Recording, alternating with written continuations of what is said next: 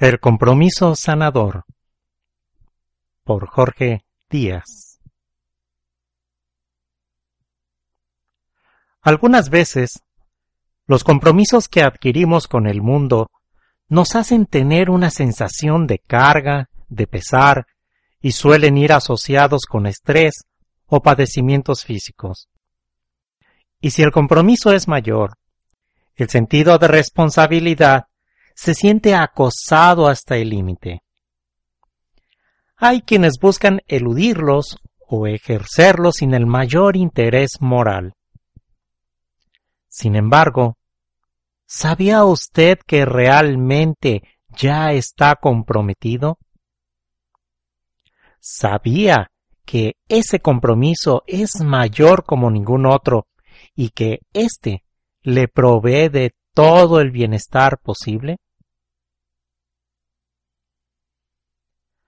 De todos es conocido el compromiso de Cristo Jesús con el Padre.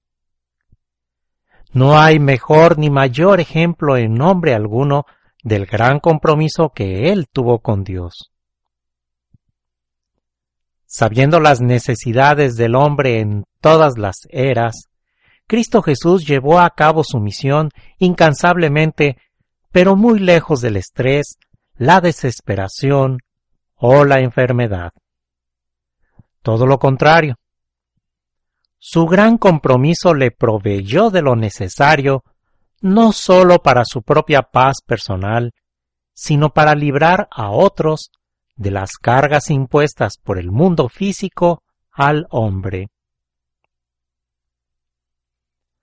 El maestro ilustró esto en la parábola de los obreros de la viña, que se encuentra en Mateo capítulo 20. Dijo que el reino de los cielos actúa como el padre de familia lo hace aquí. Los obreros que laboraron desde las primeras horas del día recibieron un denario al final de la jornada, al igual los que fueron contratados una hora antes de que ésta terminara. Así que la voluntad de este hombre padre de familia es repartir por igual y para él eso es justo.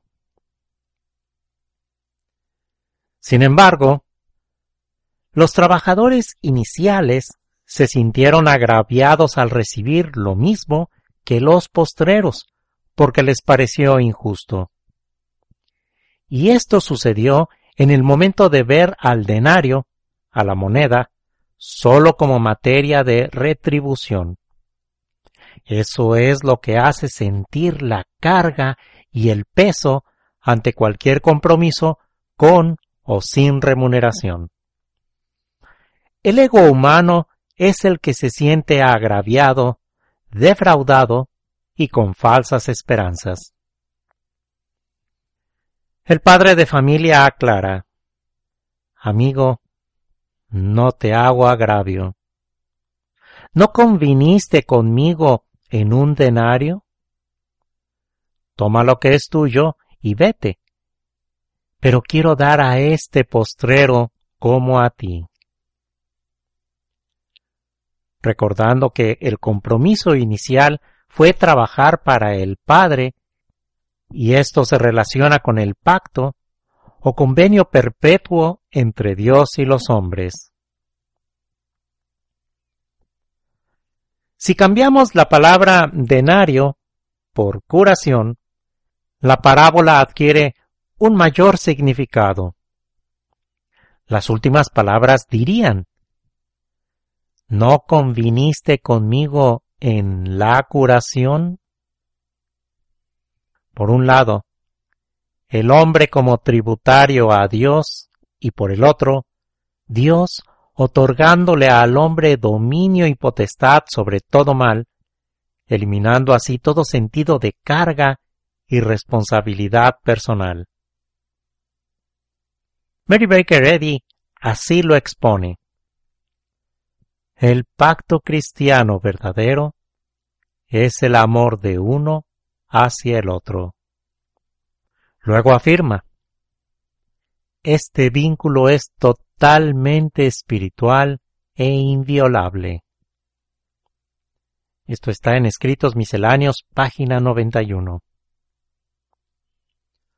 Una persona comprometida con Dios siempre será retribuida de la misma forma, con curación.